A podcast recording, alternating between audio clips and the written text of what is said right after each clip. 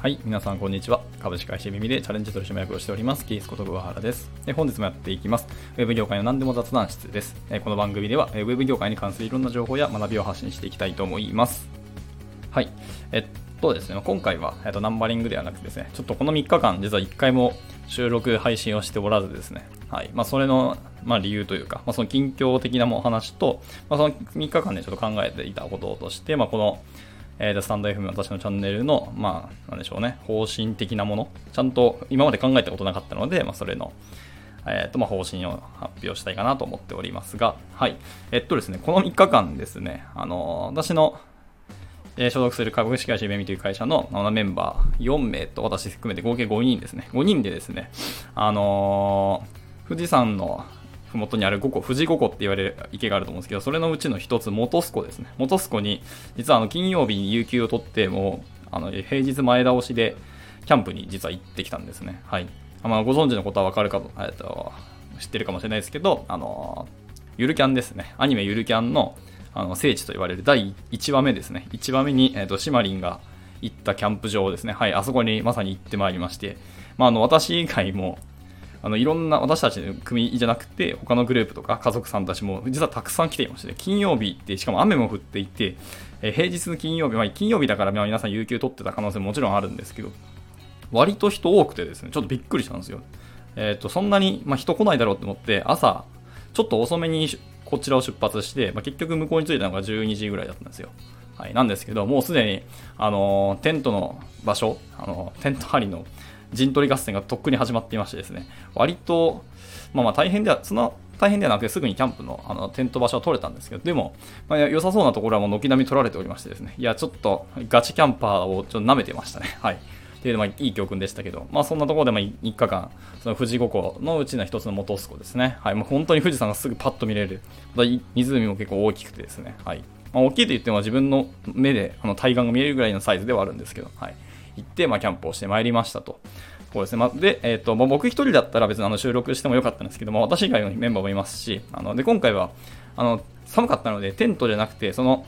ロッジですね。ロッジに、あの、何部屋か、あの、そのまま泊まれる部屋があったので、そこに、えっ、ー、と、2部屋借りて、2, 2と3で、あの、泊まって、雑魚寝をしていたので、あの、ま、さすがにその中、僕一人収録するのちょっと難しいというか、他のメンバーにもちょっと申し訳ないっていうのがあるので、ちょっと収録ができなかったって感じです。まあ、あの朝一早く起きてあのテントで収録してもよかったんですけど、まあ、正直あの一人でボソボソ喋ってるっていうのがちょっと恥ずかしくてですね、はい、単純に恥ずかしいっていう理由で収録できなかったんですよね、はい、なので、まあ、次回は別にやってもいいかなって本気は思ってますんですけど、まあ、ところで、はい、実は収録がずっと止まっておりました。まあ3日間ですけどね。はい。いや、でもすごく、なんでしょうね、楽しかったっていうよりも、なんか気持ちの整理とリフレッシュが本気でできたっていうのが大きくて、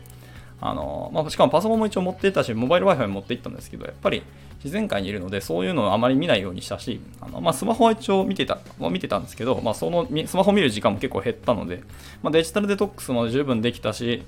まあ、いろんな意味でリフレッシュができたのは本当に大きいなと思っております。はいまあ、日常生活と全然違う大自然の中に入っていくっていうのはなかなかいい経験という感覚ですよね。はい。普段のこの喧騒だったり、私はそう東京に住んでいるので、東京のごちゃっとした、もう排気ガスと車とデジタルと、まあね、やややかんやっていうごちゃごちゃした情報が詰まりまくった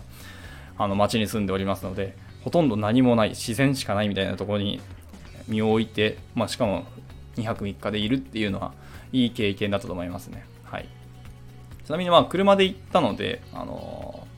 ー、富士山のあの5合目まで一応車でいざ行けるんですね。まあ、有料道路があって、とスバルラインっていう道路があるんですね。えっ、ー、と、往復2100円だったと思いますけど、で、あのひたすらずっと来るあの富士山のゆるりゆるりと登っていくんですけど、はいまあ、そこにも結構人いっぱいいたんですけど、はいまあ、上から見下ろすその富士五湖っていうのはなかなか面白かったですね。はいまあ、一応、本栖湖と、なんだっけ、山中湖かな？が確か見れました。でも、そう雲の同じ高さ、もしくは雲より若干高い高さのところまであの車で登れるんですね。まあ、そこでご飯食べたり、まあ、写真撮ったりとか、できたんですけど、これもこれでまたすごくいい経験で、まあ、逆に言うと富士山ってもう5合目まで車で行けちゃうんだっていうことを改めて知った感じではありますけど、はい。まあまあ、あの、まあ、いろんな意味での良かったなってのは思いますし、あの、まあ、日本の誇る、なんか世界遺産と言われている、あの、富士山ですね。に行けたっていうのは本当に大きいなと思いました。一応、てっぺんの方は若干もう雪化粧っぽくなってですね、まあ、完全にあの、よく見る富士山みたいな感じではなくて、ただの一つ大きい山みたいな感じで、その頂上にちょっと若干雪が積もってるねぐらいの感覚なので、そんな綺麗な富士山って感じはもちろんしなかったんですけど、朝一のやっぱり富士山はすごく美しかったですね。はいまあ、あと富士山以上に、やっぱそういうところって他、他に光があまりにも少ないので、あの夜の星空が凄まじく綺麗でしたね。はい、私、まあ、目が悪いんで、まあ、眼鏡かけて見るんですけど、それでも、あれだけ美しいあの星空が見れるっていうのはすごいですね。1日目はあの曇ってたんであれですけど、2日目、3日目、あ3日目じゃないですね。2日目の夜は本当に雲がバーッと消えて、まあ、晴天だったので、とにかくもう上を見上げると満天の星空って感じで、東京じゃ100%見れないような星空でしたね。もうびっくりするぐらい星が輝きまくってて、美しい夜空でしたね。これは素晴らしかったので、まあ、富士山以上にむしろこっちの方が美しかったような私の感覚でありますけど、っていう感じで、はいまあ、とにかくキャンプをしてきたって感じです。で、まあ、僕、実は人生初めてのキャンプで、いろいろキャンプ道具持って行ったんですけど、はいまあ、料理も軽くしたり、まあ、鍋したりとかしてたんですけど、まあ、雑な料理とはいえ、やっぱりキャンプしての外で食べる料理、ご飯ってやっぱ美味しいなと思いました。普段と違う感覚もありますし、はいですね。まあ、あとは僕、まあ、普段あの彼女と一緒に食べてるんですけど、じゃないところ、全然知らない仲間たちと外で飯食うっていう感覚も、まあまあ、いいなっていうのはありますね。まあ、たまにはしたいと思いましたし、あのー、キャンプにやっぱ私ど、どハマりしそうで、今後もまたキャンプしに行こうかなとちょっと思ったりはしましたね。はい。まあ、それ以上にあと、バイカーがすごく多くてですね、バイク本気で欲しくなりましたね。まあ、僕、中型免許すら持ってないので、中型、大型法にとって、ちゃんとバイク買って、ブーンと一人で行っ行くのもいいし、まあ、誰か知り合い友達とま二血していくのもいいかなと本気で思っちゃいましたね。はいまあ、バイクじゃなくても車を買ってもいいかなっていうような理由になりましたね。はい、なんですけど、なんかメンバー的には、なんか私はちょっとヤンキーみたいな見た目をしているので、あの、トヨタのベルファイアを買えってずっと言われてるんですよ。まあ、名前がベルファイアってかっこいいからっていう理由らしくですね、全然あの特に理由はないっていうところなんですけど。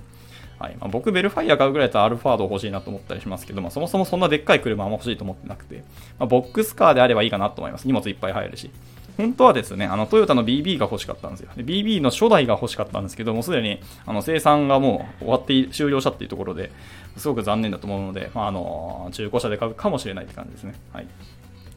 まあ、そんなことでキャンプしてきて、即リフレッシュしたよっていうのが、まあ、前半、この3日間の近況でした。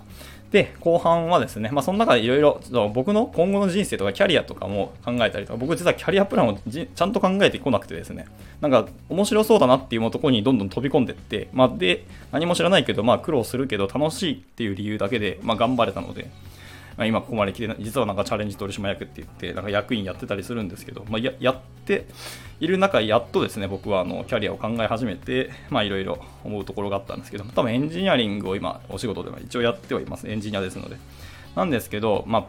あ、なんでしょうね。プロとしてずっともうコードを書いていくかっていうと、そういう気にはならなくなってきたっていうのはありますし、それ以上に面白いものを見つけてしまったっていうのがあるので、まあ、一旦、あの、一戦でコード書くことは本当に退こうかなと。まあ、レビューするぐらいですかね、やるとしても。かなと思っておりますが、はい。まあ、そんなとこじゃなくて、このスタンド FM の収録の方針ですけど、まあ、今までその、なんでしょうね、私がそのウェブ業界で知っている知識とか経験であったりとか、意外と皆さんがこう知られない、知らない情報とかたくさんあると思うし、やっぱりエンジニアって、あのー、世間から見ると特殊な生き物たち、まあ、生態系を持っていて、ま、どういう人がいるのかってよくわからないっていうのは多分あると思うんで、そういうのも含めて、ま、情報発信をしていきたいなと思っていたんですけど、で、え今までずっとこうナンバリングつけていて発信してたと思います。今日はこのテーマの話しますと、第何回ですみたいな感じで。確か第76回か77回まで喋ったと思うんですけど、まあえっと今後はそれとは別に単純に僕のプライベート的なお話とか、まあ、近況、今回みたいなやつとか、あとそのレターとかコメントを返しの回とかも、えっ、ー、と、それをぼちぼち始めようかなと思っていたので、まあ、そういうものに関してはナンバリングをつけずに、はい、まあ、あれですね、あとライブ放送もそうですね、あのナンバリングをつけずに、あのゆるくしゃべる、本当の意味の雑談ですね。ウェブ業界関係なしの雑談をしようかなと思っております。はいまあ、本来この、えー、チャンネルの目的は一応、えっ、ー、と、まあ、夢見の社員という名前の名目で、まあ、夢見という名前をとにかく認知度を広めたいっていうのもあって、スタンド FM を始めたっていうのが本当の根本原理で、原理というか理由であったんですけど、まあでもそこだけにとどまるのって、やっぱり狭まってしまうし、なんか僕自身もやっぱり発信することそのものが本当に好きで、はい。ですので、まあ、夢見という枠をとらわずでやっていこうかなと思いましたね。はい。これとは別にあと、あのアンカー FM もやっておりまして、まあ、アンカーの方は、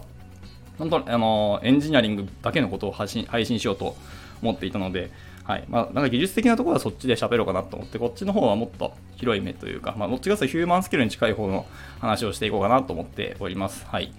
そんなところですかね、この3日間考えたこととしては。はい。みたいなことを喋って、まあ、今回の収録は終わろうかなと思います。特にまとまりもないんですけども、一応、なんか3日間何もできなかったんで、もう久しぶりの収録をずっとうずうずしてたってのももちろんありますけど、はい。っていうで、今回の収録は以上となります。はい、また、えっ、ー、と、続けていきたいので、あの、よろしければ聞きに来ていただけるとありがたいですし、あの、絡んでいただけると本当に妨害の喜びですので、もう、ぜひぜひお待ちしております。というところで収録以上となります。はい。えー、とまた何か聞きたいことを話してほしいことなどございましたらいつでもレターお待ちしておりますので、えー、お気軽に投げていただければなと思います。はい。ではまた次回の収録でお会いしましょう。バイバイ。